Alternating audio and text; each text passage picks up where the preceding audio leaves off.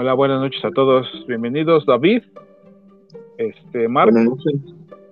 Este, ustedes son de mi experiencia atea, ¿verdad, Mark? Sí, exactamente, sí. Bienvenidos. Bueno, nosotros, yo me presento, me llamo Kim, mi hermano en la fe, Javes Ramrod. Este, tenemos una pequeña, una pequeña página en Facebook que se llama Fesofos, donde compartimos un poquito de reflexión teológica y apologética. Entonces, este, esta es una segunda parte. Eh, estamos haciendo una grabación en vivo. La primera fue solamente audio. Que de hecho, Mac necesita el favor de compartir la liga porque está el video en YouTube, ¿no? Sí, está en YouTube, sí. De la primera parte. Bueno, entonces, de nueva cuenta, les agradecemos que se hayan dado el espacio y el tiempo para poder charlar con nosotros. Eh, en la conversación pasada, ya casi terminando, recuerdo que estábamos eh, hablando, pero no, no, nos dio el tiempo de abordarlo de forma así directa, era el asunto de la moral. Entonces platicabas, Mark, que tú, este, tengo que hacerte esta pregunta, ¿tú eres ateo, agnóstico o deísta? Pues depende en, en, qué aspecto, ¿no? Yo creo que hay cosas en el universo que quizás soy un poco agnóstico en el sentido de que reconozco no tener suficiente conocimiento, pero definitivamente en respecto al Dios que hoy podemos fácilmente definir como el Dios judeocristiano uh, o un Dios, este, inclusive un Dios inmaterial, algo así. Uh, en ese aspecto soy plenamente ateo. Ok, entonces, este, ¿Qué me puedes hablar acerca de los orígenes? ¿Para ti cuál fue el origen de todo? ¿O esa respuesta, o esa pregunta no buscas responderla? Te lo pregunto porque yo sé que tú tienes entrenamiento teológico. Sí. Sí, pues en, desde, una, desde un aspecto teológico no, realmente no afirmaría ninguna clase de teoría de origen, uh, porque no creo en, en, las teorías como por ejemplo el Génesis capítulo 1, Ah, como si fuese algo verdadero.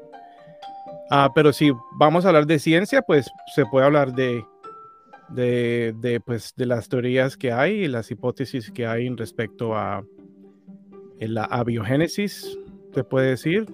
Y si vamos a hablar de cosmología, pues habría que hablar de lo que dice la astronomía acerca del, del Big Bang y esas teorías. No sé si algo te interesa en específico. Bueno, yo te lo preguntaba porque creo que lo que vamos a charlar en esta hora este, está relacionado precisamente como con el fundamento, ¿no? La vez pasada platicábamos, nos quedamos en el asunto de la moral, ¿no? lo que decía. Voy a introducir así de llano el tema. Para ti, como ateo, en los términos que me describías, ¿la moral es subjetiva o la moral es objetiva? Eh, pues, ¿será que me puedes definir simplemente para, para tener una, un diálogo claro, para ti qué, qué, es la moralidad? La moralidad es lo... De acuerdo. Bueno, si podía dar una definición sencilla, sería lo que está bien, lo que está mal, en términos, en relación con nuestros actos como seres sensibles y como seres conscientes. Uh muy bien, yo creo que pues estamos en lo cierto, ¿no? Y, y, yo creo que pues parte de esa definición yo pudiera, no sé qué David puede añadir. Me gustaría saber qué dice David acerca de, de esa definición, pero yo creo que podemos añadir como que el, el, las, las, intenciones o con el propósito de, de hacer el bien común. Ok. So, Tú, este, David, ¿qué nos puedes decir? Sí, eh, tal vez Marx eh, se fue un poco por la por la ética de, la virtud, ¿no? Eh, yo asumo que, eh, y por algunas cosas que vi, que ustedes defienden que la moral es objetiva, ¿no? Y yo no creo que la moral pueda ser objetiva ni absoluta. Yo asumo que ustedes piensan que es absoluta también. ¿O me equivoco? Bueno, yo me diría, yo diría que es vinculante. Porque hay que, hacer una, hay que hacer una distinción, ¿no? Entre y muchas veces se utilizan las palabras de diferentes formas y, hay que saber que absoluta eh, se refiere eh, a que no depende, eh, perdón, objetivo se refiere a que no depende de ningún sujeto, ¿no? Y absoluta se refiere a que no depende de ninguna circunstancia, ¿verdad? Entonces, ¿ustedes creerían en la moral absoluta y objetiva? ¿En una moral absoluta y objetiva? ¿Tú qué agregas, Javes? ¿Qué tal? Gracias, buenas noches. ¿Me escucho bien? Sí, estoy bien. Perfecto. Perfectísimo. Hablando del tema de la moral, es muy, muy, este, muy extenso y, en tanto algo complicado desde mi punto de vista porque la moral se puede entender, se puede estudiar, estudiar desde varias disciplinas, desde la filosofía, la psicología, la ah, sociología eh, y desde luego la teología. Entonces habría que distinguir cuál es el alcance de cada una de esas disciplinas que nos dan alguna descripción de lo que es la moral. Yo entiendo la moral como marco de conducta eh, dentro del marco de conducta, pues está la concepción de lo, de lo que es bueno y de lo que es malo. Entonces, el problema de la psicología, el problema de la psicología y de la sociología es que, bueno, es una concepción actual en la era postmoderna, en la era que vivimos, pero eh, dicha concepción tendríamos que eh, entender que no es de carácter normativa, sino que es de carácter descriptiva. Lo que hace la psicología y la sociología es estudiar al hombre, su comportamiento, cómo el hombre actúa, pero no cómo el hombre debe actuar. Es donde adquiere el carácter normativo, que la psicología ni la sociología no los va a dar. Se requiere de estudio filosófico para, para, Claro, se requiere de estudio filosófico para descubrir las diferentes doctrinas donde asocian el bien ya sea con la, eh, con la felicidad, eh, epicuro, hedonismo, placer, eh, asocian el bien con eh, la razón, Emmanuel Kant, asocian el bien con, el, con el pragmatismo, es decir, con la utilidad que provea dicho acto, pero tendremos que entender, así de cajón lo ponemos en la mesa, que no podemos vivir, la sociedad no puede vivir, no, la sociedad no puede vivir en un, en un este, escenario de moral subjetiva, porque, porque y, de hecho, y de hecho así es como así es como hemos vivido siempre.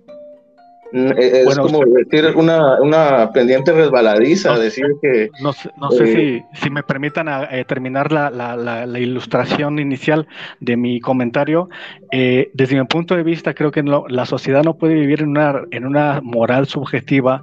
¿Por qué? Porque ah, si nosotros relativizamos, perdón, si nosotros... Uh, ¿Cómo se puede decir? Si nosotros Ah, magnificamos o eh, radicalizamos, radicalizamos la subjetividad moral, es decir, que quién puede, quién determina que está bien y que está mal. Si yo te robo el celular, Mark, tú me puedes decir eso está mal y puedes ir a la policía, pero si, pero si la moral es subjetiva eh, el ladrón fácilmente puede decirte para ti está mal, pero para mí está bien. Entonces, ¿quién determina qué está bien y qué está mal?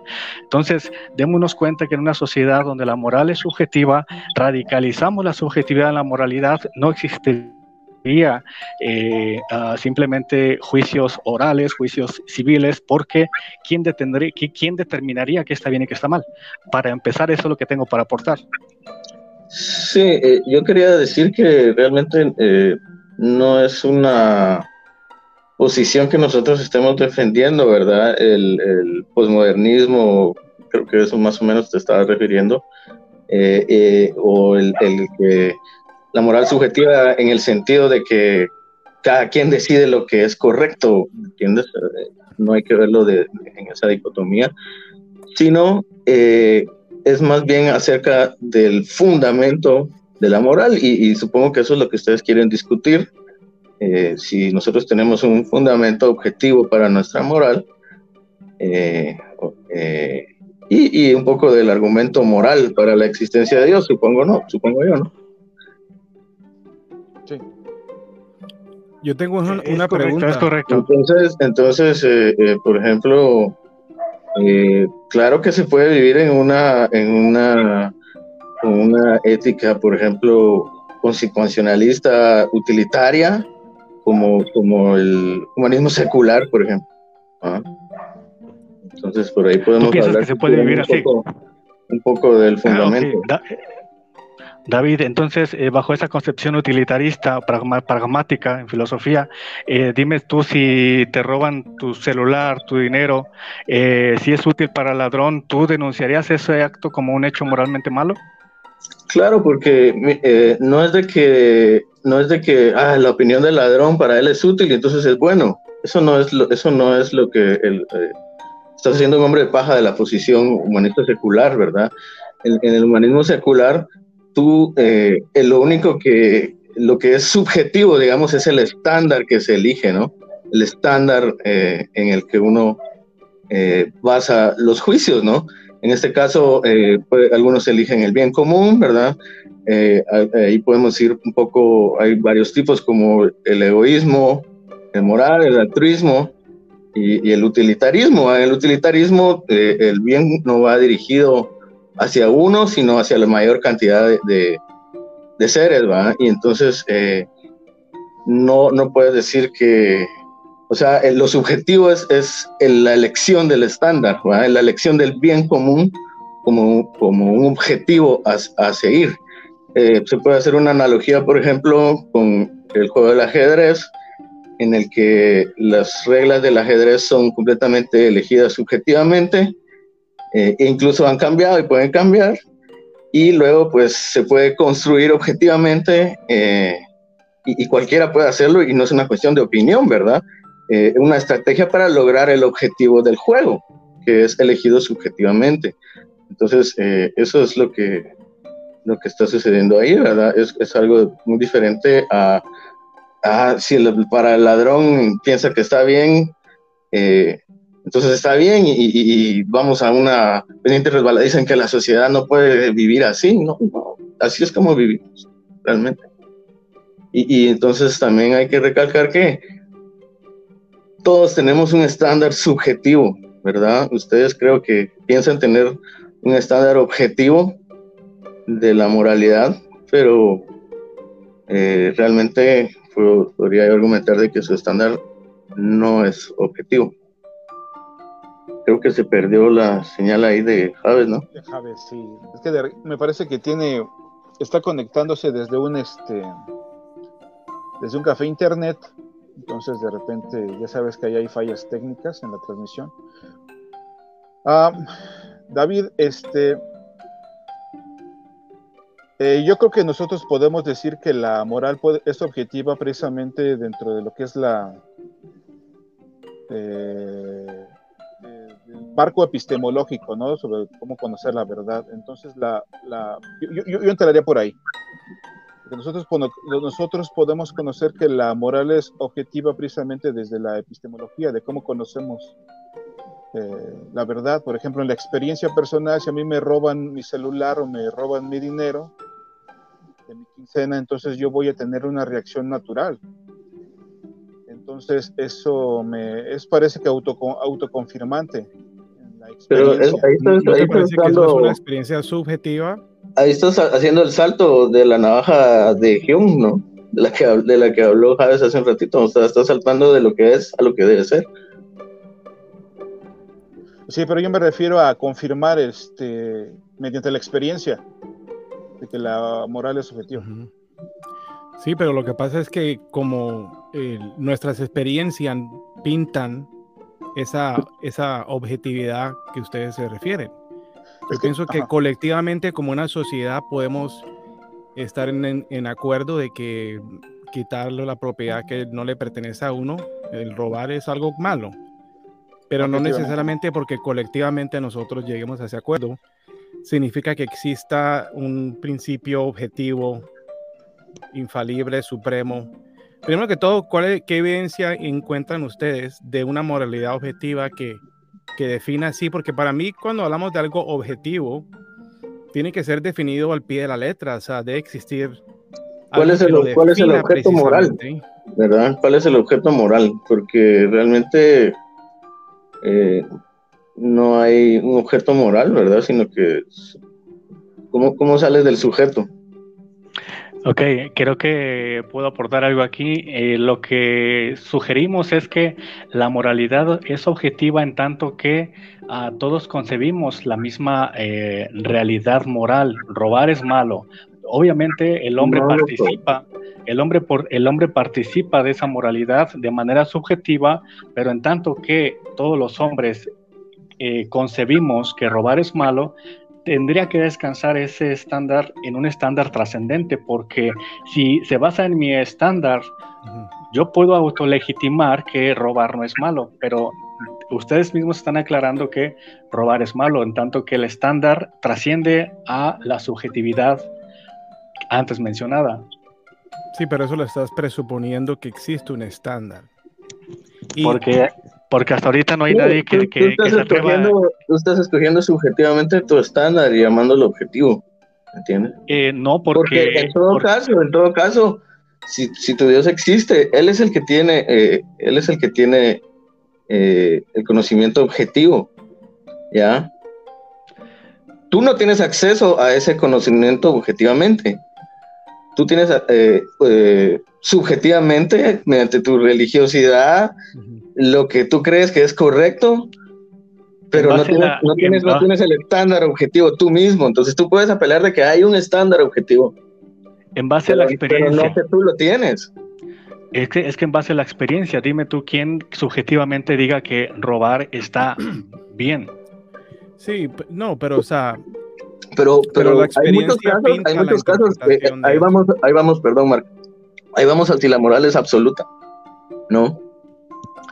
Eh, tú me puedes mencionar, eh, por ejemplo, algo más grave, va a matar, ¿verdad? ¿Tú crees que matar es eh, absoluta y objetivamente malo? Es objetivamente malo, es correcto.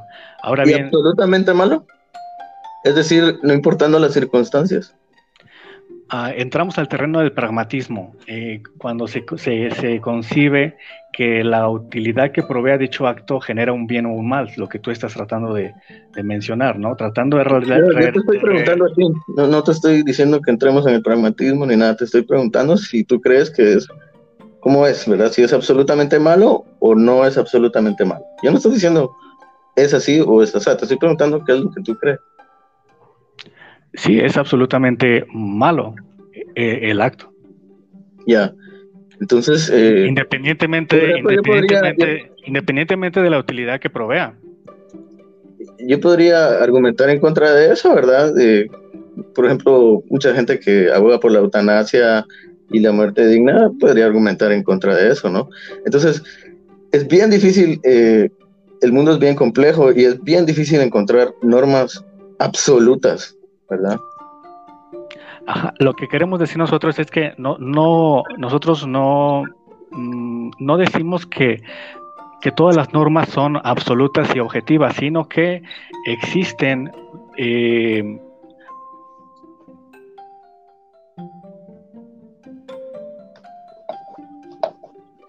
Se perdió aquel señal otra vez, creo actos moralmente objetivos que son eh, verdaderos para, perdón, creo que se tuve problemas por aquí, no sé si escuchó por ahí un sonido. No, se cortó un poquito este, de lo que estabas explicando, no sé qué es poder lo que yo, Sí, lo que trato de explicar es que eh, no es que aún como cristianos no utilicemos la utilidad o que no utilicemos eh, la moralidad para beneficio propio, porque eso es lo que precisamente eh, los evangelios acusan a la humanidad, violar un estándar del bien eh, y de ahí pues se fundamenta el principio de la justificación. ¿no? no puede haber justificación si no hay una previa violación hacia un estándar del bien. Entonces, como cristianos o, la gente que, que cree en la Biblia, eh, no, no queremos decir que eh, no se viole ese estándar. Sabemos que lo violamos y que a veces incluso eh, podemos caer en la utilidad al violar dicho estándar. pero precisamente hay que reconocer que hay un estándar y que lo violamos. Pero entonces, entonces eh, eh, ¿quieres decir que deja de ser absoluto? Ah, deja de ser. Eh, si hay circunstancias en las que tienes que violar el estándar, deja de ser absoluto y, Es que absoluto no sé si entiendes de que, de que todos debemos hacerlo o que todos entendemos que está mal. No, por eso te aclaré primero que, estaba hablando cuando me refería a absoluto. Absoluto quiere decir que no importa de las circunstancias. Objetivo quiere decir que no importa los sujetos, que no depende del sujeto. ¿Ya? Y, yo quisiera añadir de que, pues, lo más seguro es que cuando hablamos de un Dios estamos eh, presuponiendo el contexto cristiano, ¿verdad? De la Biblia. Has mencionado la Biblia, has dicho cristianos, pero resulta que la misma Biblia eh, oscurece nuestro entendimiento de lo que es realmente una moralidad objetiva porque el mismo Dios, o sea, no solamente no estoy, me estoy refiriendo a, hechos históricos que estén grabados en la Biblia que hayan sido cosas malas, como por ejemplo David poniéndole los cachos con Bathsheba, lo que sucedió ahí, que fue ahí y terminó matando al esposo de la, señora. Ah, pero el mismo, ya, el mismo Dios ya ve cometiendo eh, atrocidades, matando gente.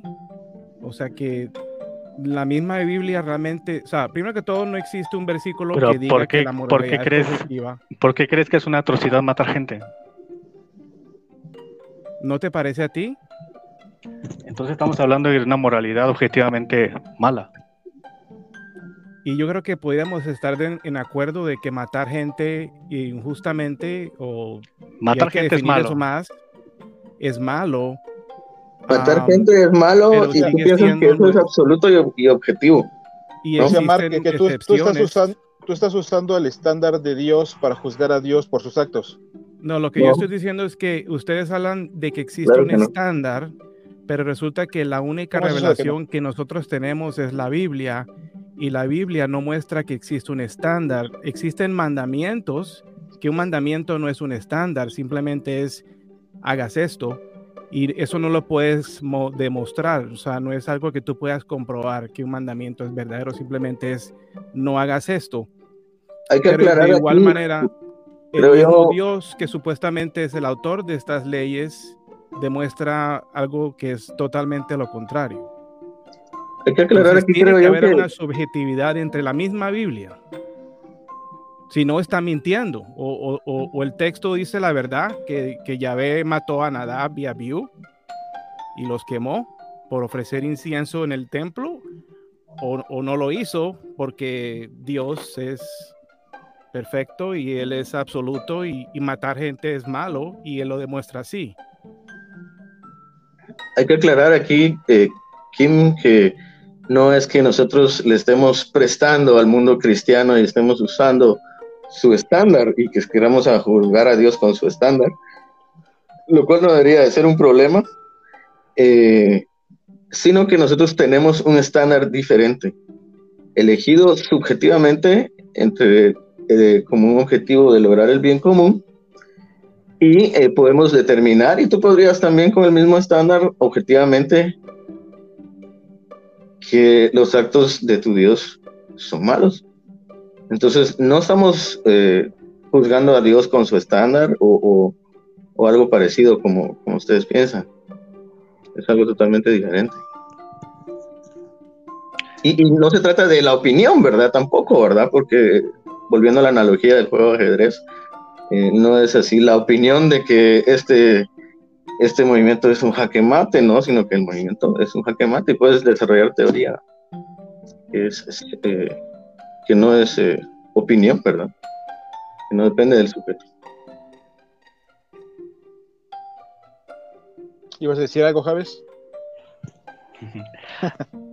Este, sí, eh, no es que se esté, no se necesita, estrictamente no se, no se necesita la Biblia para poder decir que algo está bien, que algo está mal, sino que Dios reveló que eh, dicho estándar es provisto por Dios, porque uh, incluso las, las eh, culturas... Que lo, imprime, que, lo imprime en nosotros, es lo, es lo que vas a decir, ¿no? Es, es, exactamente, el apóstol Pablo dice que eh, Dios a través de las conciencias nos dictó qué está bien y qué está mal, y eso lo podemos ver porque antes de la Torah y que se escribió en el 1600 por ahí antes de Cristo con Moisés, eh, ya la cultura eh, sumeria ya existían códigos civiles, entonces uh, códigos civiles que son propios de toda la sociedad.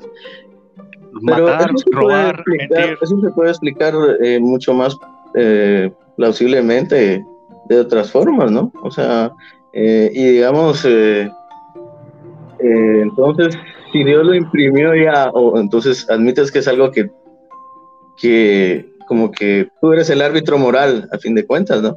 Bueno, y eso es a lo que llegó. ¿Cómo, cómo, ¿cómo decides, tú, ¿Cómo decides tú, por ejemplo, si Dios es bueno o es malo? Eso es precisamente lo que Emmanuel Kant este, pudo descubrir en su filosofía, en sus eh, eh, fundamentos de la metafísica de las costumbres, en su libro. Él dice que somos autolegisladores, es decir, que la razón es propia de, el, legislar. El categórico de Kant, pero, pero responde la pregunta, responde la pregunta. ¿Cómo, por supuesto, déjame terminar. Entonces, este, a, subjetivamente nos damos eh, eh, a partir de nuestra experiencia nos damos cuenta que está bien y que está mal y por eso Dios ha provisto una razón o el hombre tiene es propio de tener una razón para que legitime que está bien y que está mal y no es que incluso incluso Kant no llega a sus consecuencias de dónde obtenemos esta uh, arbitrarización sino más bien descubre el hombre descubre esa arbitrarización que ya está impresa en la propia razón porque Kant no lleva no no llega incluso a descubrir de dónde adquiere esa moralidad que ciertamente su máxima categórica de actúa con una máxima la cual quieras que se, que se torne máxima para todos, sabemos bien que eh, implica la objetividad en todos los sujetos. Entonces, al haber objetividad, el sujeto simplemente es parte de la experiencia de esa objetividad pero no es el, eh, el dador de la objetividad, sino que participa de esa objetividad. Por eso obviamente se puede hablar de, moral eh, eh, en estándar, pero pues no hay quien aplique sino subjetivamente, propiamente esa, esa subjetividad. Ah, lo que quiero decir es de que a Dios ah, nos ha hecho seres moralmente razonables y tanto aquí nosotros cuatro podemos aceptar cuatro puntos de los eh, del estándar de Dios como robar, mentir, uh, blasfemar, uh, que son moralmente malos. Eh, lo que quiero decir es no absoluta, no absolutamente. Absolutamente. Eso, cambia al pasar de los años. Exacto, o sea, no puedes decir que, que mentir dime, es dime absolutamente por... malo. Hay circunstancias en las que mentir puede ser bueno.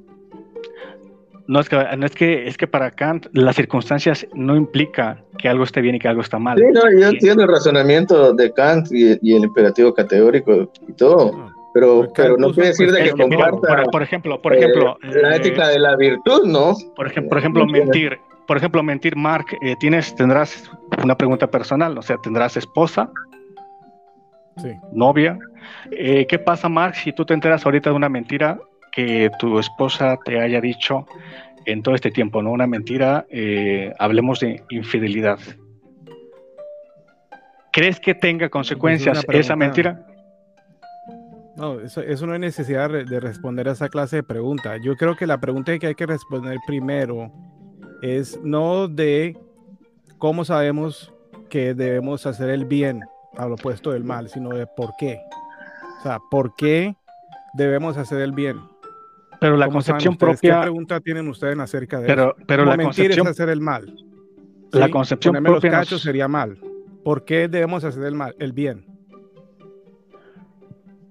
La concepción propia nos, nos, nos dice que es que, que, algo está bien, es decir, que no, formul, no reflexionamos sobre ello, sino a partir de ello. Eso Nosotros es sabemos, subjetivo. participamos. No, no es objetivo. Particip porque Es que- depende de tu propia experiencia. Mira, por que es ejemplo, propia para todos. ejemplo. Yo, yo soy de Colombia. Y en Colombia, por ejemplo, No en hay hechos capital- morales, como dijo Nietzsche. en, Colombia, en la capital, uno, por ejemplo, siempre anda a la defensiva, uno cuando sale a la calle no está mirando para todos lados. ¿Por qué? Porque se sabe que hay delincuencia y hay muchos rateros y de que uno no debe dar papaya, o sea, que uno no debe, uno no debe dar oportunidad fácil a que lo roben. Entonces, ¿qué pasa? Que cuando una persona la roban en Colombia, el cuento no es de ah, que el ratero es un no sé qué o el ratero hizo el mal, no, sino que el bobo que se dejó robar. Eso es una percepción completamente subjetiva del, del robar. Y eso pinta el entendimiento de todo. Y si la Biblia no es evidencia suficiente para demostrar una moralidad objetiva, y pues ni siquiera entramos a la Biblia porque podemos hablar toda la noche de todos los problemas que tiene y de lo poco que se debe confiar de lo que realmente está diciendo, sobre todo si estás leyendo una traducción, porque a no ser de que tú sepas hebreo y griego, no está, estás estamos leyendo todos una traducción. Y en la misma, en, simplemente en el hecho de haber una traducción de un idioma a otro, hay subjetividad. Entonces, ¿cómo podemos confiar al pie de la letra de una palabra que se dice que es de un Dios? Cuando no hay evidencia que realmente provino de Él y, ni siquiera se puede confiar objetivamente en lo que dice. Ese es mi problema. Pero todavía queda pendiente la pregunta, ¿por qué debemos hacer el bien? No, y, la pregunta que yo hice tampoco me la respondieron, ¿verdad? ¿Cómo, cómo determinas tú que, Dios es bueno? Que Dios es el bueno.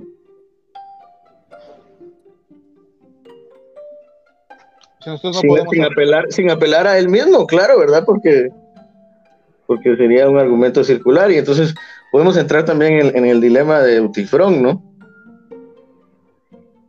No sé si lo conocen, asumo que sí. Sí, sí conocemos el dilema de Utifrón.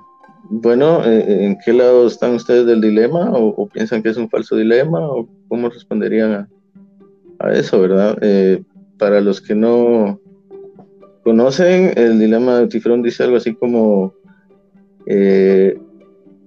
los dioses aman a los piadosos porque son piadosos o son piadosos porque los dioses los aman, ¿no? Entonces, creo que, eh, ¿sí? creo que una vez alguien lo explicó diciendo que eh, en, términos de lo bueno y lo malo, ¿no? Sí, hay otras formulaciones, ¿no? Esta fue la formulación en términos griegos es porque así lo quieren o porque así lo han decidido, ¿no? En el caso de los cristianos es porque Dios es bueno. O sea, no hay estándar más alto que el suyo.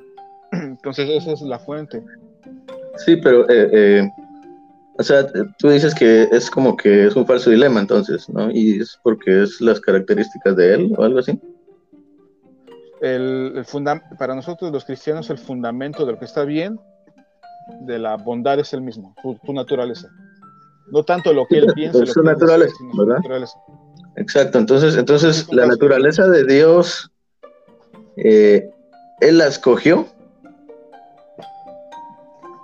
No, él es así. Él es así, no la escogió él, entonces no depende de, no depende de él. Es independiente, es independiente de Dios y, Dios no tiene nada que ver en la cuestión moral entonces, ¿no? Pero ¿cómo sabes tú que él es así? ¿Cómo sabes? Entonces caes ahí en, la, trampa del dilema en el que mm, la, moral no depende de Dios porque es una naturaleza externa eh, que no, en la que él no tiene decisión, ¿verdad? Entonces no viene de por, por, contra, creo que quien se, se, le, se le fue la señal, por contras, por contra, si si el bien moral no viene de Dios, tendría que venir del hombre. En tanto que si viene del hombre, eh, habría diferentes concepciones de lo que está bien y de lo que está mal. Y en base a nuestra experiencia, y, en base a nuestra experiencia nos damos cuenta que si nosotros levantamos una encuesta de todos los que nos vean en este, en este programa, todos van a afirmar categóricamente que los diez mandamientos son objetivamente eh, morales. Y absolutamente buenos también.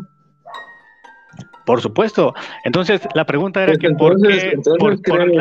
la, pregunta. ¿no? Espérame. No, ahí, les va. Ahí les va. La pregunta que hacías, la pregunta que hacías era que por qué, ah, por qué es bueno hacer, ¿cómo, ¿cómo dijiste? ¿Por qué es bueno hacer lo bueno? O, ¿Cómo sabes que hay que hacer el, el bien? Y no porque, hay que ser, porque hay que hacer el bien. Yo creo que esa, esa, esa se responde a través de una idealización, de una utopía.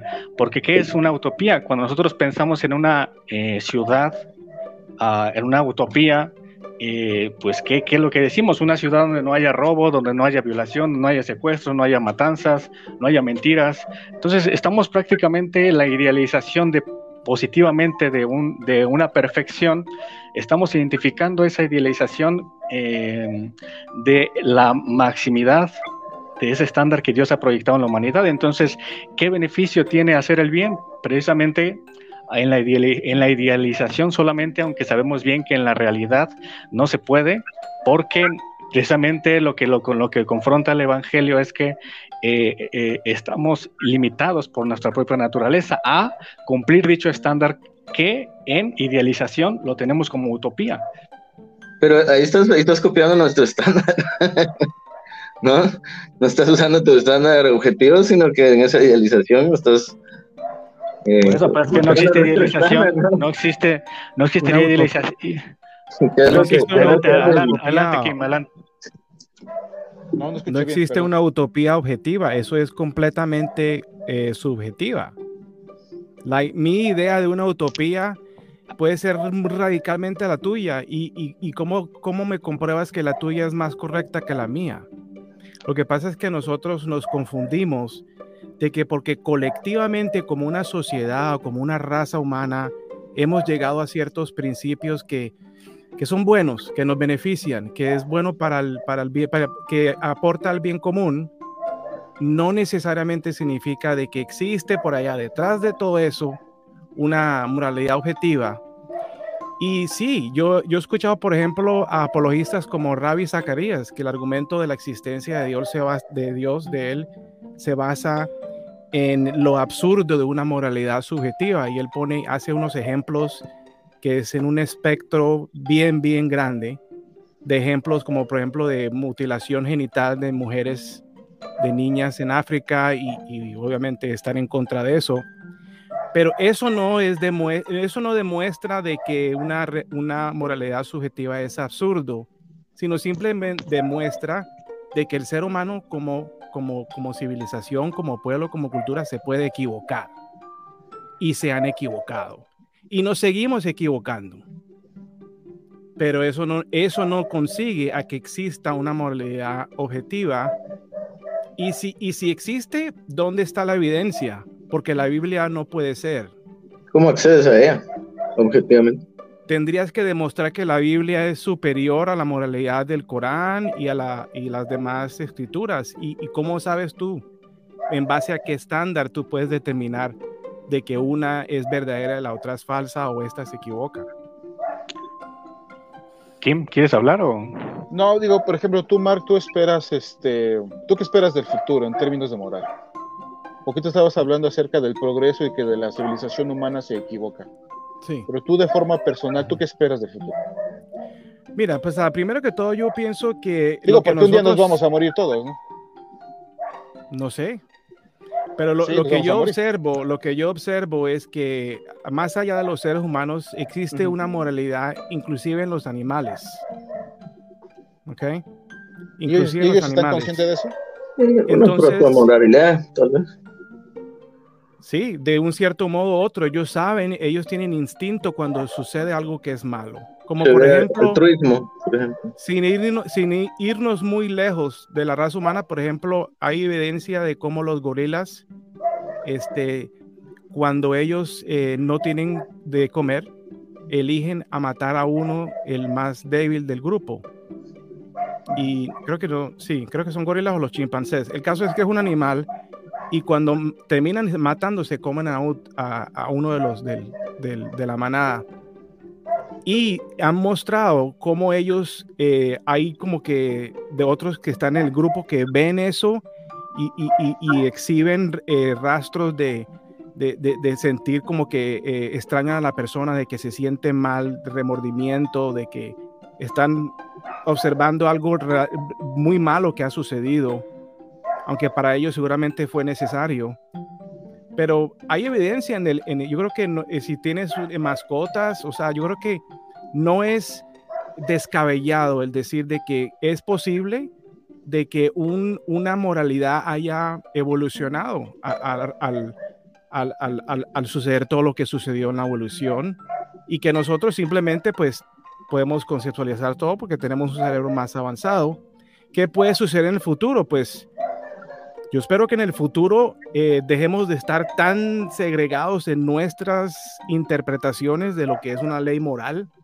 Yo pienso que si en el futuro podemos todos estar en de acuerdo de que realmente la moralidad es subjetiva, y, pero que tenemos que tenerla bien, tenemos que, que buscar en siempre mejorar lo que estamos haciendo. Y ojalá pues así sea, ¿no?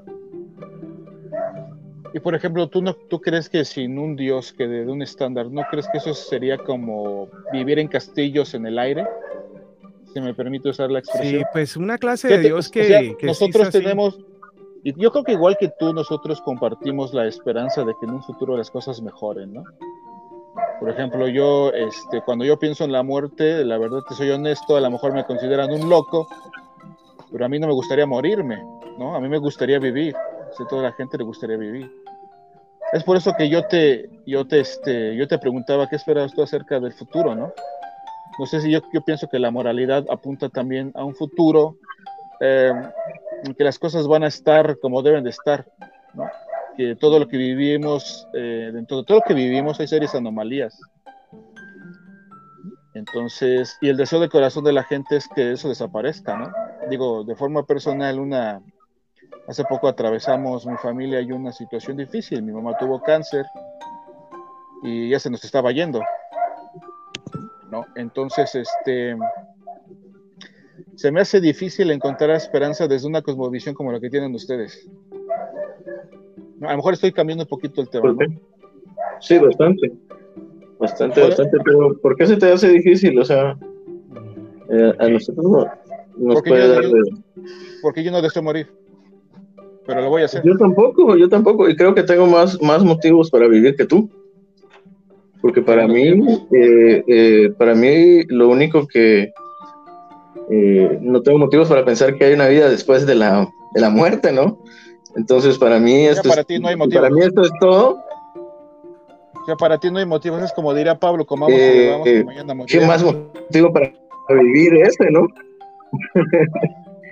Sí, no, lo que pasa es que el motivo es ahora. El motivo es ahora. Ahora, si me, permiten si me permiten añadir algo, la cosmovisión que tiene Mark y David eh, eh, se le llama socio, socioevolutiva, si no mal recuerdo. Creo que fue ese Edward Wilson, el padre de la teoría socioevolutiva, que a partir de, de la evolución se va construyendo la moralidad que todos experimentamos. Pero a fin de cuentas, a fin de cuentas notemos que la experimentamos y que sigue siendo válido o verdadero para todos. dentro del terreno de la colectividad que, propone Edward Wilson, ciertamente eh, eh, los animales ah, plantean dicha colectividad para generar un bien mayor en eso que mencionaba Mark, de matar a sus, a sus cuando no tienen alimento. Mas, sin embargo, como dice Kim, no son conscientes de, de ello. El problema es que nosotros sí somos conscientes de ello y nos permite reflexionar al respecto y podemos identificar objetivamente que el animal está haciendo una... No necesariamente, compadre. Me da mucha pena contigo. Mira, cuando tengas una oportunidad, haz en YouTube un search de cómo las hienas escogen al más débil para comérselo y la cara de pavor y el aullido que hace ese animal cuando se dan cuenta de que la escogieron a ella, la evidencia en el reino animal es bastantísima. Lo que pasa es que son animales. No, no conocíamos de eso. Porque obviamente son seres vivos, sienten, no son, no son plásticos. Pero ellos, ellos, ellos tienen un conocimiento. Ellos saben que cuando tú haces algo malo a un animal, a un perrito que le pegas o le una, una protomoralidad. Hay algo ahí, hay algo ahí. Y, no vamos al el, el, caso no es decir que esto es la, la prueba, pero es que eh, para mí es una hipótesis viable. Que no es la mejor, es la mejor explicación, de hecho, no, no es una hipótesis viable. El origen, el origen moral evolutivo es la mejor explicación a la moralidad, porque eh, es mucho más parsimoniosa que, de hecho, no, es, cualquier teoría naturalista, sobrenaturalista, ¿no? De hecho, no es explicación. De, hecho, no es, no es, explicación. Lo que dije yo en un principio es que la, la, sociología es de carácter descriptivo. Simplemente trata de entender la colectividad de la sociedad. No puede, ni, ni sabe, ni, ni, ni, ni debe decir la norma. No sabe qué está bien y qué está mal, sino cómo la sociedad actúa.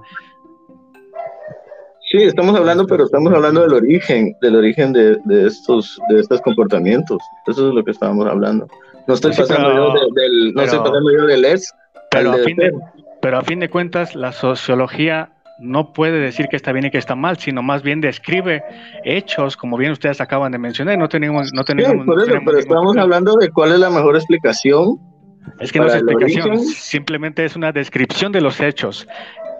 No, estamos hablando, y Mark lo mencionó, y dijo, es la mejor, es una buena hipótesis, dijo, es que no, no, no. Pero sí, bueno, Mark lo dijo que es una buena explicación, pero no, pero no es explicación.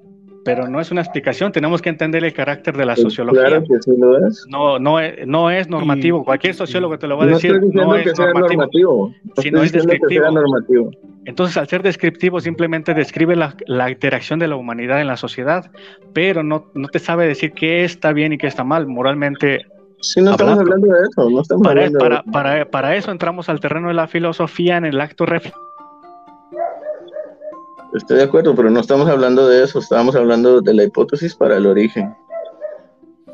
De asociación.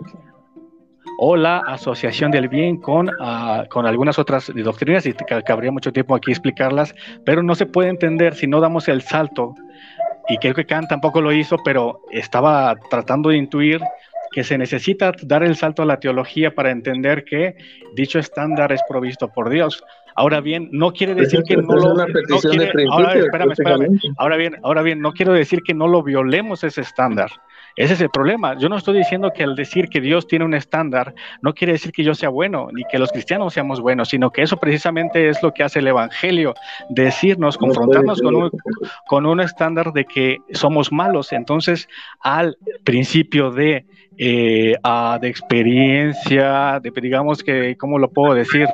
A principio de justicia, de una retribución a nuestros hechos, requiere una retribución de nuestros actos moralmente malos. Y es allí donde se requiere pagar por todos nuestros actos que son moralmente buenos, moralmente malos. No quiere decir que no hagamos actos moralmente buenos, sino que hay actos moralmente malos que nos, que nos confrontan con esa verdad eh, eh, bíblica o una verdad que moralmente está en todos nosotros. No, no hay actos moralmente buenos ni malos. Como dijo Nietzsche, hay interpretaciones morales de los actos. Mira, y si, nosotros, entramos al terreno, si nosotros entramos al terreno de la subjetividad, objetividad, en el, en el, en el podcast anterior, podcast anterior, hablábamos de que no, de que, de que la ciencia eh, es, es, generalmente el, el, el, el, arbitraje favorito de la, de del ateísmo, ¿no? La ciencia, la ciencia, la ciencia, pero sabían que sin ciencia, que, que, si, que la, también la ciencia eh, necesita, estándares, necesita, estándares objetivos que ustedes están negando que existe la objetividad. No estoy negando que existe la objetividad. ciencia ha descubierto. Eh, creo que estás haciendo muchos hombres de paja muy, rápido. Y eh, yo no, no creo, no soy cientificista, por ejemplo. valoro la filosofía. Eh, y no estoy diciendo que no existe la objetividad, estamos diciendo que la moral no es objetiva, es algo diferente. Y que habría que haber una evidencia. Claro, tienes que mostrar que es objetiva y que tu estándar moral es objetivo.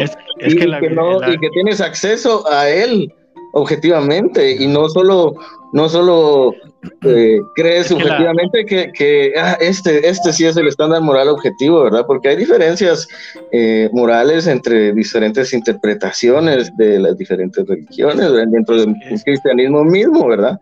Eh, entonces, si realmente fuera objetivo y tú tuvieras acceso objetivo y absoluto a esa moral que dices, a ese estándar que, que precisas tener, pues no habrían el montón de interpretaciones diferentes en respecto a aspectos morales. Es que la, evidencia somos nosotros mismos, porque acabamos de, descubrir en todo, en todo este programa. la evidencia de que, no es objetivo somos nosotros mismos. la, evidencia de que las interpretaciones distintas que hay. Es que la evidencia de que pensamos que matar, robar, mentir es malo, la tenemos nosotros. Pero no todos creen que es absoluto. ¿Me entiendes? Hay unos que, podrían decir que, bajo ciertas circunstancias no lo es. Ah, ahora bien, que sabemos. Apelar a un ad populum y decir a todos tenemos. Ahora bien, que, sabemos y que, no, y que no ignoramos que a veces existe utilidad al violar dicha norma. Es que de todos modos el hecho de que eh, si diga si, si, si supongamos de que la moralidad es estrictamente subjetiva, el hecho de que todos estemos en acuerdo no significa de que existe una moral objetiva. Simplemente de que colectivamente estamos en acuerdo. Si es, si es subjetiva, radicalizando la subjetividad en la sociedad, otra vez repito, ¿quién va a determinar que robar en un acto, en un acto eh, concreto? Es el estándar, es el objetivo, el objetivo el que es subjetivo, no, no la opinión de cada quien. Eh, eh, o sea, volvemos al ejemplo del ajedrez, ya parece algo náusea en la cosa, ¿verdad? O sea, lo, subjetivo es el estándar que estamos definiendo. Ahora la evaluación sigue siendo objetiva, tú llegarías a las mismas conclusiones, no depende del sujeto. Y bueno, digamos de que sí existe una moralidad objetiva, esa igual eh, no necesariamente lleva a la existencia de un dador de una ley moral objetiva, sino simplemente... Exacto, vamos a, objetar la premisa uno del argumento moral, ¿verdad? Podría haber... descartar la posibilidad de que es imposible que exista una moralidad, una moralidad objetiva sin un Dios. Exacto. O sea que ni, existe la moralidad objetiva, ni existe la evidencia de una moralidad objetiva, o sea, un texto que todos podemos leer y decir, ah, eso es lo que significa eso. No existe, ni existe evidencia de un Dios que supuestamente la dio. Por supuesto que sí, todos los que podemos leer eh, matar, robar y mentir, podemos saber que está mal. En la experiencia. Pues yo creo que de hecho no todos estamos de acuerdo en eso. pues, eh, y hay mucha gente que, está de acuerdo en que... Pero lo que sí estamos incluso ustedes, incluso ustedes, incluso ustedes, pero lo que, eh, podrían estar de acuerdo en que si su Dios mata, es algo que no está mal, ¿verdad? Porque Él es el dador de la, de la ley. Entonces, si Él lo hace, eh, no, es, no es malo, ¿verdad? Y no hay que juzgarlo, ¿me entiendes? Entonces, ni siquiera tú estás de acuerdo con que es absolutamente malo. Esa respuesta no la da ningún, ningún creyente porque eso es muy, muy, muy chusca inclusive para esa respuesta. Es, es para, para, responder a por qué Dios aparentemente viola su propio estándar hay una argumentación pero sí, nos va a llevar yo, la conozco y nos, va a llevar para otro otro podcast yo creo. Eh, pero eso es evidencia de, de una subjetividad. Porque si no existiera subjetividad es, un capricho de Dios no hubiera posibilidad en eso. Exacto, si él te dice, si ustedes defienden el comando divino, eh, el dilema de Utifrón en el que Dios dice, eh, bueno, no, creo que ahí te fuiste por otro lado, pero si defiendes el comando divino, eh, si Dios te dice que, que mates, pues está bien, porque Él es el dador de la ley moral y Él es el dueño de la vida inclusive, y, para él matar no es un problema, ¿verdad? Porque él es el dueño de la vida, es lo que ustedes dicen. Inclusive este, William, William, William Craig, eh, quien conoce bien, y yo creo que ustedes también, William Craig, el mayor también el, el, mandato divino. Mayor, cree que matar niños está bien si Dios lo dice. Mm, digamos que Dios, no, Dios es autor de sus prerrogativas, Dios no tendrá ningún problema eh, por cambiar sus prerrogativas. Eh, entonces es un capricho de Dios, se vuelve totalmente subjetivo. El problema, el problema es que no entendemos que el problema que no entendemos es que el dicho estándar moral es para un bien de la sociedad, para un bien de la sociedad, porque Dios es bueno en sí mismo, pero el estándar no cambia a Dios, sino que regula al hombre, es decir, que Dios ha provisto de estándar o de reglas para el juego de interacción y que esas reglas de interacción son lo que nosotros tenemos como utopía en la sociedad. No, quiero decir, no quiero decir, no. quiero decir que el hombre no viole dicho estándar. Realmente esa no, es nuestra utopía y de hecho muchas de las reglas que, que dio. es que si no somos, eh, si no somos honestos, de las reglas que dio, tres tienen que ver con, con, adorarlo a él, ¿verdad? Un ser que demanda, que demanda adoración, eh, no la merece en primer lugar. Pero tenemos, eh, tenemos libertad para hacerlo. Y digamos que podría haber dado una regla moral que hubiera mejorado todo el mensaje de la Biblia, por ejemplo. No poseas personas como propiedad. ¿Verdad? Y entonces podemos entablar una plática sobre esclavitud también, que, que por lo que yo vi en sus podcasts, tienen bastante malo el, el concepto y, la apología que hacen ahí a la esclavitud. Y me encantaría que platicáramos de eso si quieren en otro programa diferente, eh, por el tiempo y todo. Pero sí me, encantaría tener una plática sobre eso. Pues miren, chicos, ya estamos, este... sí sobre la hora, ¿verdad? Sí. Tengo que, este, aquí hacer unas cosas en casa. Perdón, discúlpenme por cortar así tan, tan abruptamente la, la conversación. Este, quizás, digamos, hagamos alguna tercera parte del, de este tema entonces, este, creo que detrás de bambalines está Alma, ¿verdad? Nos dijo que iba a estar... ahí de, producción, gracias a Alma. Un, aplauso ahí a la producción. y, gracias a ustedes, gracias a ustedes por, por aceptar esta charla bastante interesante. Eh, eh, me gusta el, intercambio que hay eh, y, les agradezco por la oportunidad. Sí, gracias y, y, espero que pues uh, eh, por lo menos pienso que el sentimiento nuestro, el sentimiento mío es de que definitivamente sí, yo, yo, estoy, yo pienso que nosotros podemos estar en, acuerdo en muchas cosas que, que, llevan a que, el, es el bien, que es bueno, beneficia a nuestra sociedad. y que pues nuestro corazón está mirando desde el punto de vista del bien, o sea, no se trata de, de de lo que a veces, eh, a veces se comenta de, nosotros, de los ateos, y que pues, y que nosotros, pues, por lo menos yo eh, me, me consta de, de, lo que ustedes, de su posición, de su perspectiva, y, y los entiendo, el por qué eh, aparenta ser una, una, moralidad objetiva mejor que una moralidad subjetiva. Yo, yo estoy en acuerdo en eso. Ah, simplemente no veo la evidencia de, eso. Aparenta nada ah. más, Mark, porque, porque sí se puede hablar bastante también sobre la superioridad que tiene la moralidad secular versus una moralidad autoritaria, ¿verdad? Eh, también podríamos tocar ese tema ahí, pero eh, de nuevo, muchas gracias. Eh, no sé si Javes quiere cerrar ahí con algo. Pues nada, igualmente un gusto Mark, un gusto David, Kim, gracias por la colaboración y pues están las puertas abiertas para este proyecto de Fesofos. Tenemos la mente abierta, yo creo que tanto la postura ateísta y la postura atea tiene que mantener siempre una posición de una mente abierta reflexiva, ¿cierto? Entonces les agradecemos. Claro que sí, muchísimas gracias. Un placer como siempre. Muchas gracias y les deseamos lo mejor, chicos. Buenas noches. Hasta luego.